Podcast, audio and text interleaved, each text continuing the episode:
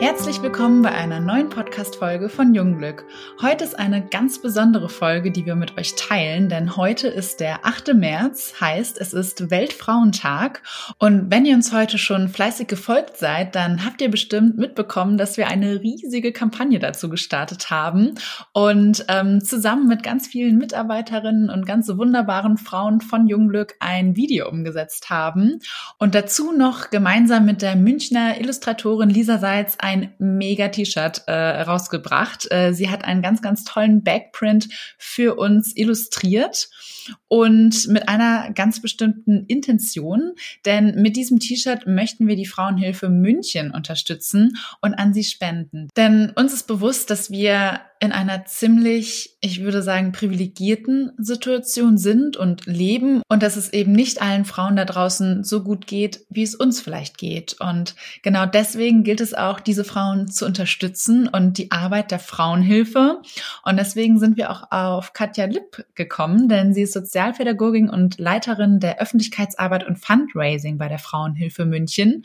Und ich freue mich riesig, dass sie heute gemeinsam mit uns spricht und ähm, zwar über das Frauenhaus und die Beratung, aber auch über ihr eigenes Frauenbild und wie sie sich selber als Frau fühlt und wie sie die moderne Frau von heute sieht. Frau Lipp, ich würde Sie einfach noch mal bitten, ähm, sich kurz vorzustellen und auch welche Rolle Sie im Frauenhaus beziehungsweise bei der Frauenhilfe München haben.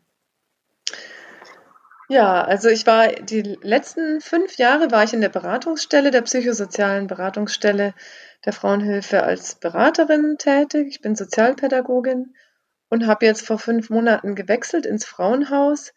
Ähm, da bin ich jetzt zuständig ähm, unter anderem für Fundraising und Öffentlichkeitsarbeit und habe aber auch ein großes Team von den rund um die Uhr Kräften dort vor Ort. Also das sind Kolleginnen, die dafür sorgen, dass 365 Tage im Jahr, 24 Stunden das Telefon besetzt ist, die Pforte besetzt ist und einfach der Einlass sicher ist am Haus, ja? Mit Kamera geguckt wird, wer reinkommt, wer geht. Genau. Was genau ist denn die Frauenhilfe München? Was machen Sie für eine Arbeit? Also die Frauenhilfe München ist in allererster Linie ein Frauenhaus, und zwar das größte Frauenhaus in München ähm, so haben wir angefangen. Ähm, wir haben 45 Zimmer für Frauen mit ihren Kindern. Und äh, vor 20 Jahren ungefähr ist dann auch eine externe Beratungsstelle daraus noch ähm, geworden. Die ist für alle Frauen einfach zugänglich. Das Frauenhaus ist ja ein geschütztes Haus und das ist anonym. Und die Frauenberatungsstelle, äh, da können die Frauen einfach hinkommen und sich beraten lassen wenn sie Partnerschaftsgewalt erleben. Und genau, unser Thema ist Partnerschaftsgewalt, häusliche Gewalt. Und ja, das machen wir jetzt schon seit 1978.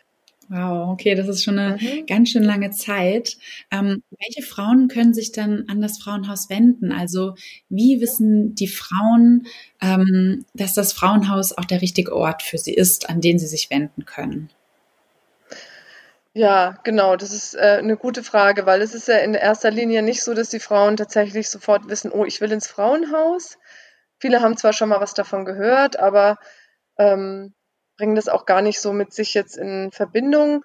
Und also in der Regel geht das eher über die Beratungsstelle, dass die Frauen einfach sich irgendwann so den Mut äh, zusammennehmen und sich mal beraten lassen, einfach mal mit jemandem teilen, was sie so erleben zu Hause. Viele wollen auch erstmal hören, ist es denn wirklich Gewalt, was ich da erlebe, weil ja auch viel psychische Gewalt oft ist und gar nicht unbedingt zwingend ähm, körperliche Gewalt gleich im Spiel ist.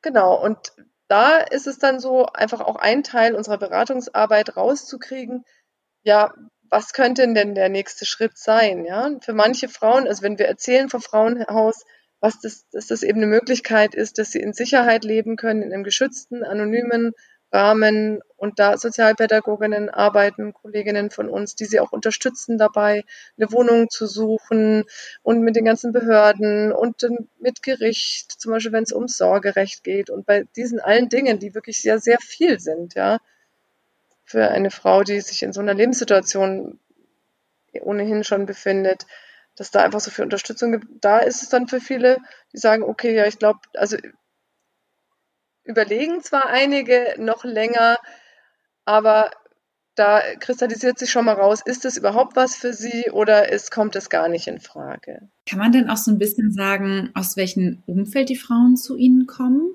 Oder ist das ganz bunt durchmixt?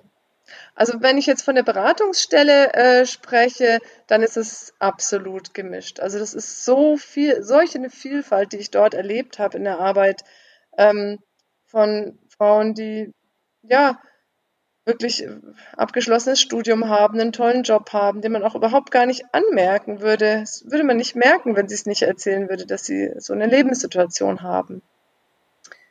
Bis hin aber auch zu Frauen mit Fluchthintergrund oder auch Frauen, die übers Jugendamt eher kommen. Also dass einfach die Motivation des Jugendamts ist, dass es einfach aufgefallen ist, Nachbarn oder so.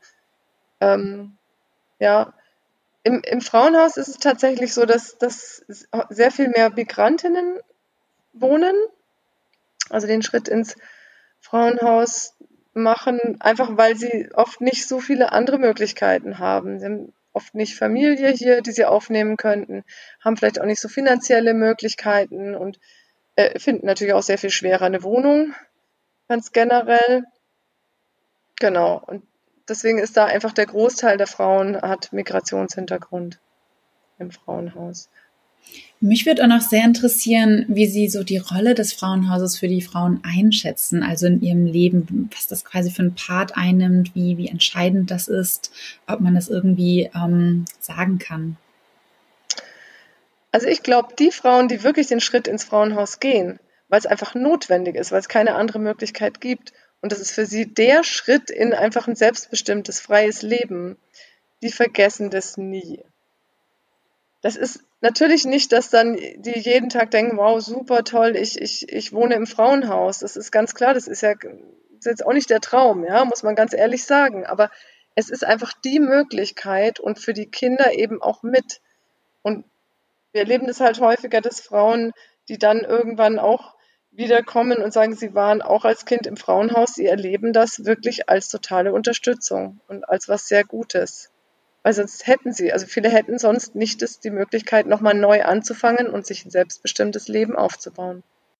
Schön. Also uns freut es ja auch wirklich unfassbar doll, ähm, dass wir Sie da halt auch wirklich mit der Aktion ähm, zum Weltfrauentag unterstützen können. Also das gibt uns selber auch total viel. Und wir waren ja auch bei Ihnen jetzt einmal in der Beratungsstelle vor Ort und haben da gedreht. Und ich, also ich muss sagen, ich hatte persönlich sehr, sehr viele Gänsehautmomente, auch natürlich ganz klar, auch wenn man da ähm, ähm, jetzt nicht Klientinnen gesehen hat, aber allein das, was Sie uns auch nochmal erzählt hatten oder auch gezeigt hat, haben, also es hat schon sehr, sehr bewegt und ähm, das eben alles anlässlich zum Weltfrauentag und ähm, ich würde super gerne nochmal darüber sprechen, wie Sie auch selber den Weltfrauentag empfinden. Also was verbinden Sie vielleicht auch damit? Was bedeutet er für Sie?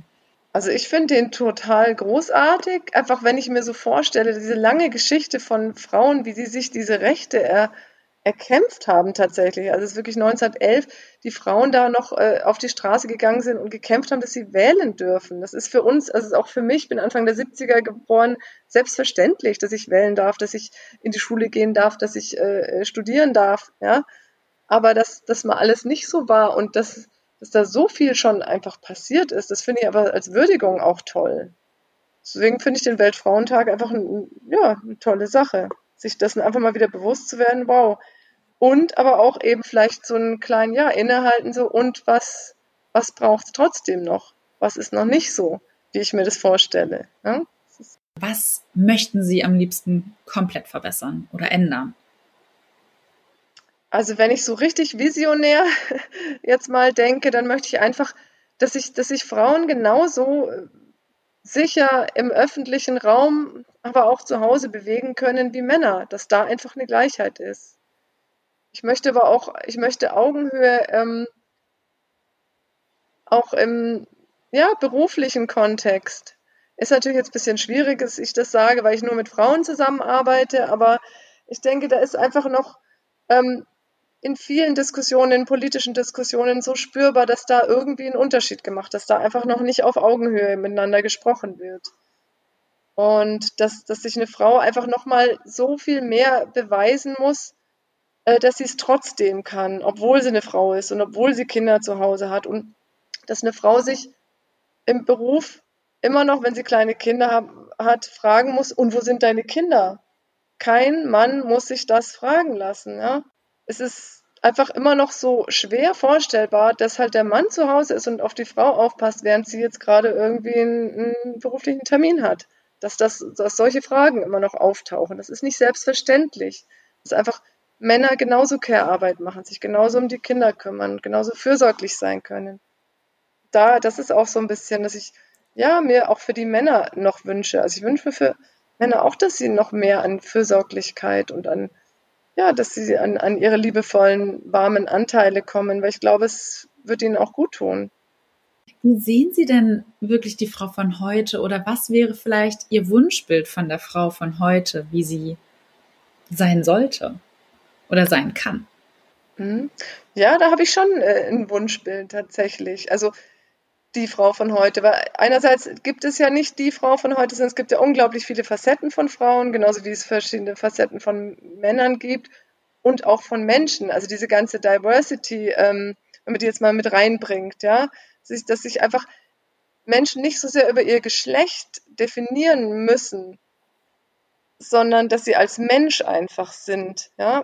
Das wäre so meine Vision. Und auch, dass sich Frauen nicht mehr so, das ist was, was ich wirklich sehr kritisch sehe, weil ich es selber bei mir erlebe, aber auch sehr stark beobachtet habe immer bei den Klientinnen, dass Frauen sich so stark über ihr Äußeres, also auch über das, was sie daraus machen müssen, eben sei es jetzt die ganzen Fingernägel und künstlichen und eben so dieses, dass es das für Frauen so schwer ist zu altern und dass sie immer dagegen ankämpfen müssen und es auch da Männer einfach sehr viel leichter haben sehr viel leichter, einen Mann einen, einen Kugelbauch zu haben und irgendwie äh, Falten. Das ist äh, nicht so.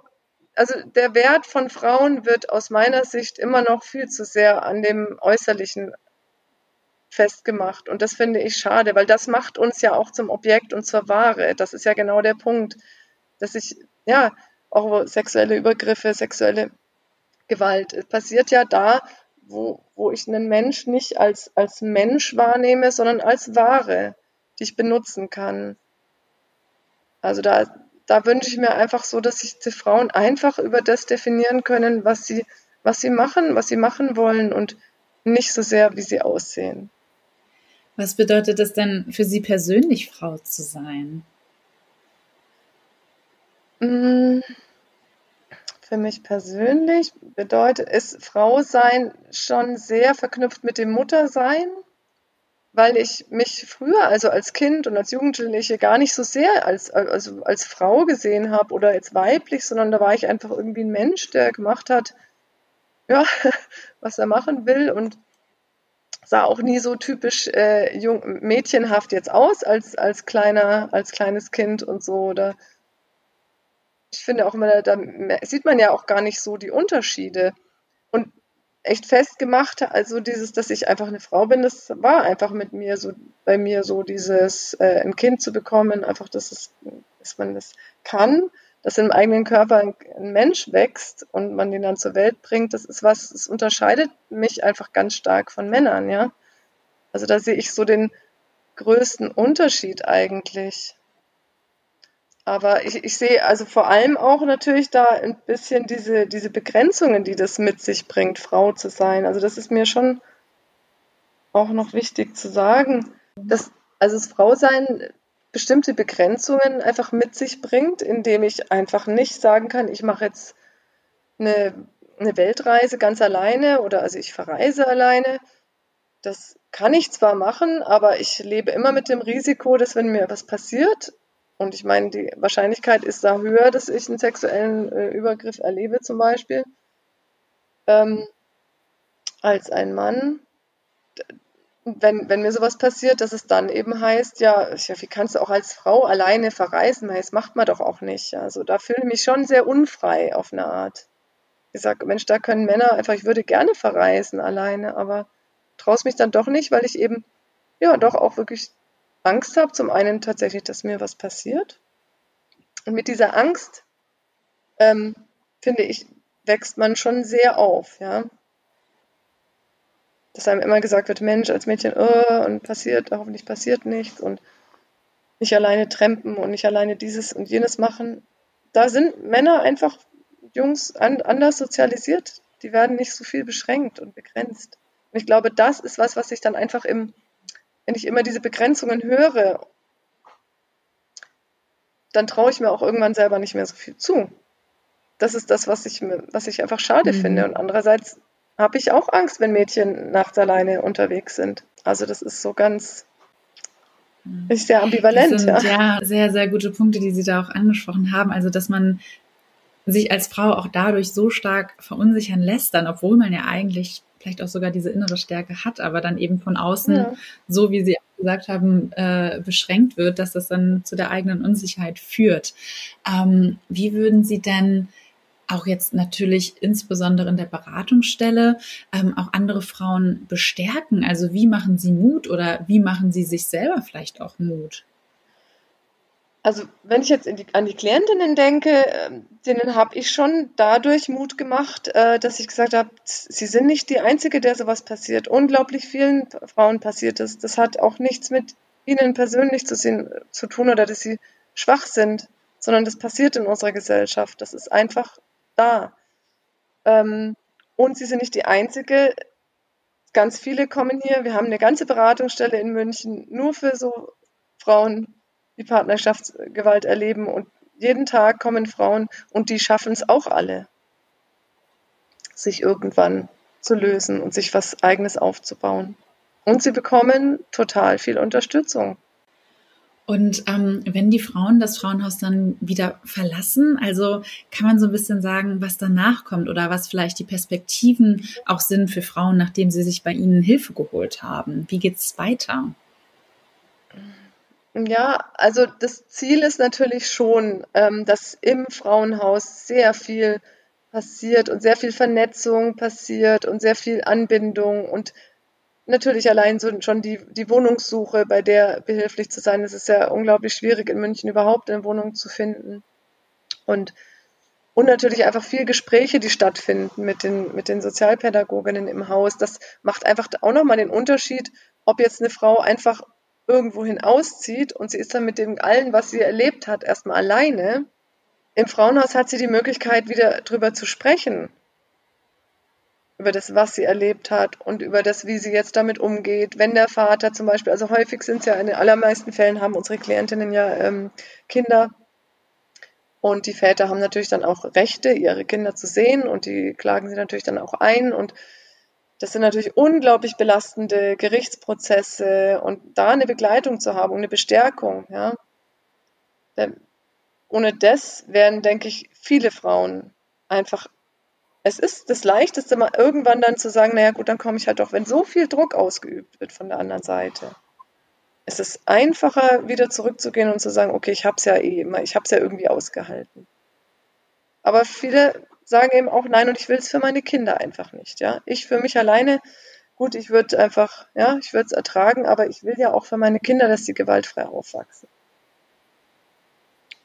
Und sie darin auch nochmal bestärken, dass sie darin diese, diese Stärke als Mutter haben, dass sie sagen, und dafür lohnt es sich und ich mache das und ich gehe jetzt hier ins Frauenhaus, dass sie einfach wirklich, also das ist schon auch was, wo wir in der Beratung dann viel Fokus drauf äh, legen, dass einfach das für Kinder so wichtig ist, weil die Hälfte aller Kinder, die das erlebt haben, äh, häusliche Gewalt, ähm, äh, erleben das im Erwachsenenleben wieder. Das ist einfach eine unglaublich hohe Wiederholungsrate. Und ja, da, da motivieren wir natürlich schon auch und sagen, das ist für, allein für ihre Kinder so wichtig, dass sie sich trennen. Ja, wow. Ich muss auch sagen, dass ich hier, also wir führen ja gerade ein Telefoninterview, am anderen Ende der Leitung da sehr Gänsehaut bekomme. Also das sind, glaube ich, unfassbare Geschichten, die man dort miterlebt. Auch sehr viel, ja, le leider, leider Trauriges und ganz Schreckliches. Also ich frage mich da auch wirklich persönlich immer so, wie gehen Sie damit um? Also wie schafft man das vielleicht auch da irgendwie trotzdem ja, das nicht so mit sich nach Hause zu nehmen oder tun sie vielleicht genau das? Ja, das ist tatsächlich ein total wichtiges Thema. Also das ist wirklich was und klar habe ich schon Geschichten mit nach Hause genommen und das ist nicht schön, ja. Und dass, dass man dann zu Hause sitzt und denkt, oh Gott, habe ich genug getan? Habe ich äh, da, habe ich da die Polizei noch angerufen? Habe ich alles abgeklopft? Ja, weil es sind ja auch wirklich äh, äh, lebensgefährliche Bedrohungen teilweise. Ja, es kommen ja ähm, jeden dritten Tag wird eine Frau in Deutschland umgebracht von ihrem Partner oder Ex-Partner. Das ist ja schon eine enorme Zahl. Ja? Und da, da, denkt man natürlich schon auch immer so, oh Gott, hoffentlich nicht eine Klientin von mir. Ja? Und ja, also das ist, das ist dabei, äh, gesund zu bleiben quasi oder wirklich eben und auch noch so Vertrauen zu haben. Das, also wir haben natürlich äh, immer Supervision in der Arbeit, klar, sowas ist einfach gehört dazu bei so einer Arbeit, um das zu verarbeiten. Und kollegiale Beratung und so und kollegiale Unterstützung. Und zum anderen ist es ja, muss man einfach gucken, selber für sich. Jede, jeder hat ja eine Art von Psychohygiene, ja, ob es jetzt Yoga ist oder Meditation oder eben viel dann laufen gehen, viel, viel an die frische Luft gehen.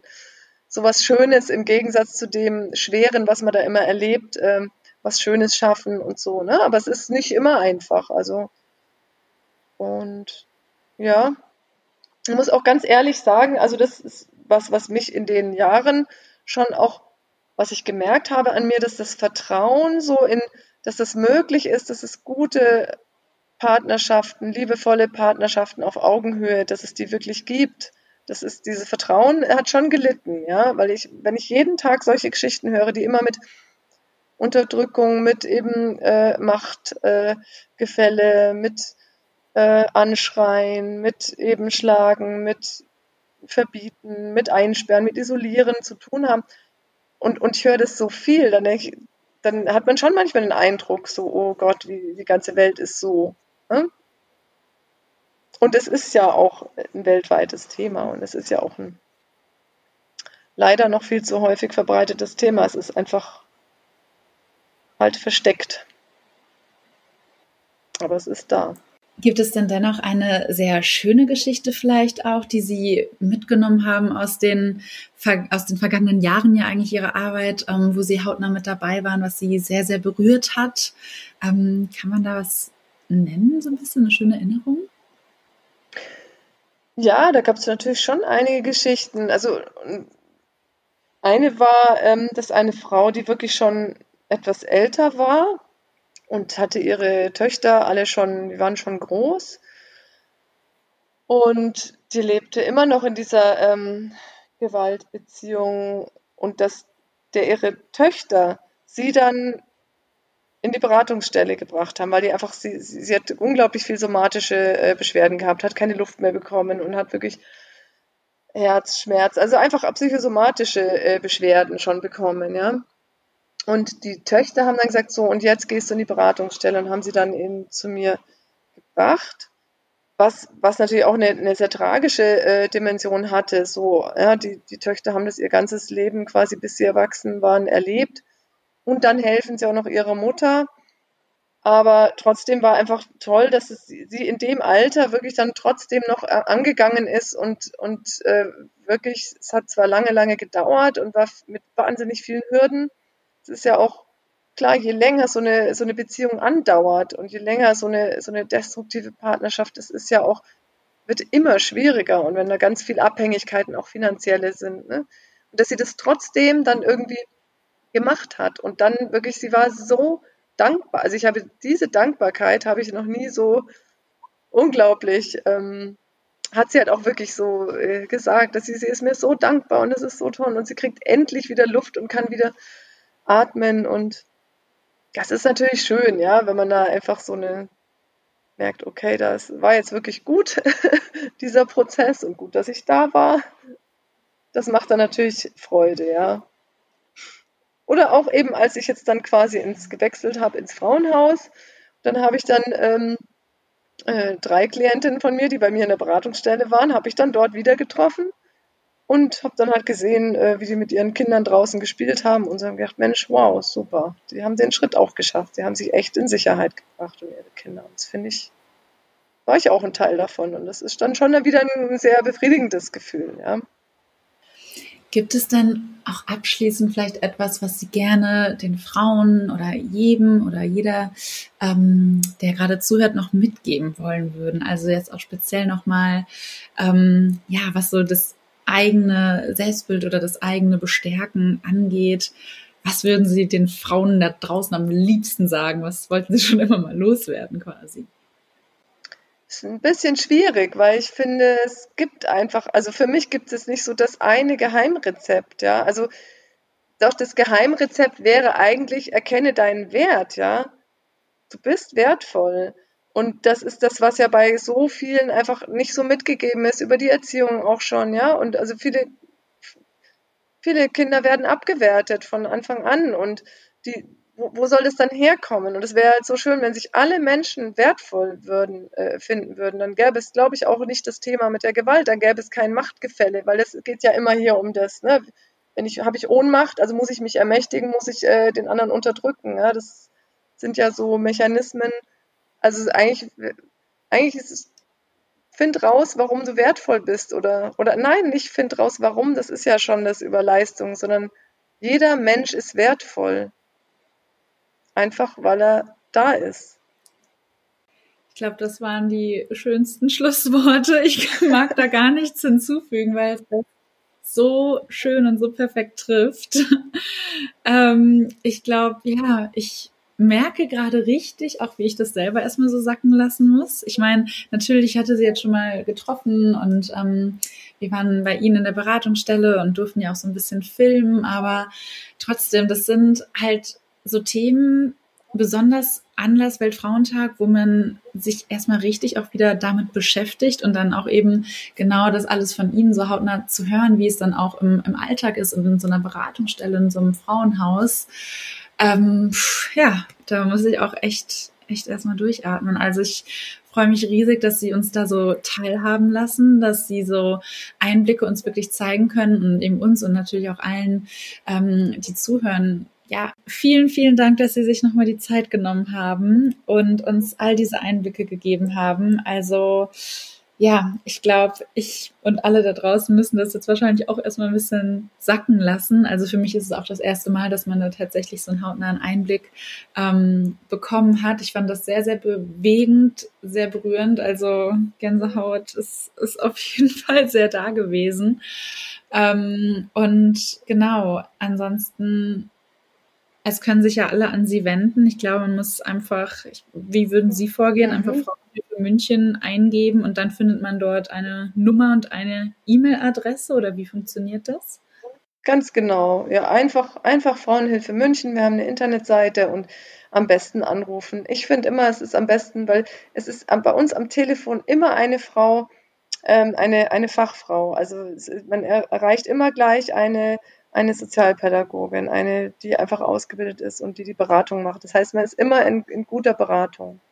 Dann vielen, vielen Dank, dass ihr heute bei der Podcast-Folge mit Katja Lipp dabei wart. Ähm, für mich war es ein super spannendes Interview, unfassbar viel Gänsehaut. Ich denke, euch da draußen geht es wahrscheinlich ähnlich. Ich werde das Ganze jetzt erstmal ein bisschen sacken lassen und ähm, ja, kann nur darauf hinweisen, dass in den Show Notes auch nochmal der Link zum Blogartikel ist, wo wir die gesamte Aktion zum Weltfrauentag nochmal erklären, wo ihr auch das Kampagnenvideo findet. Falls ihr das noch nicht angeschaut habt, dann äh, schaut gerne mal auf unseren YouTube-Channel und ansonsten wie immer auf Instagram, wo wir euch auch noch die gesamte Woche ähm, mit dem Weltfrauentag mitnehmen und mit unserer Aktion. Also da könnt ihr noch auf spannende Inhalte äh, euch freuen und auch auf ein paar Outtakes und Making-ofs, die vielleicht auch ganz interessant sein können.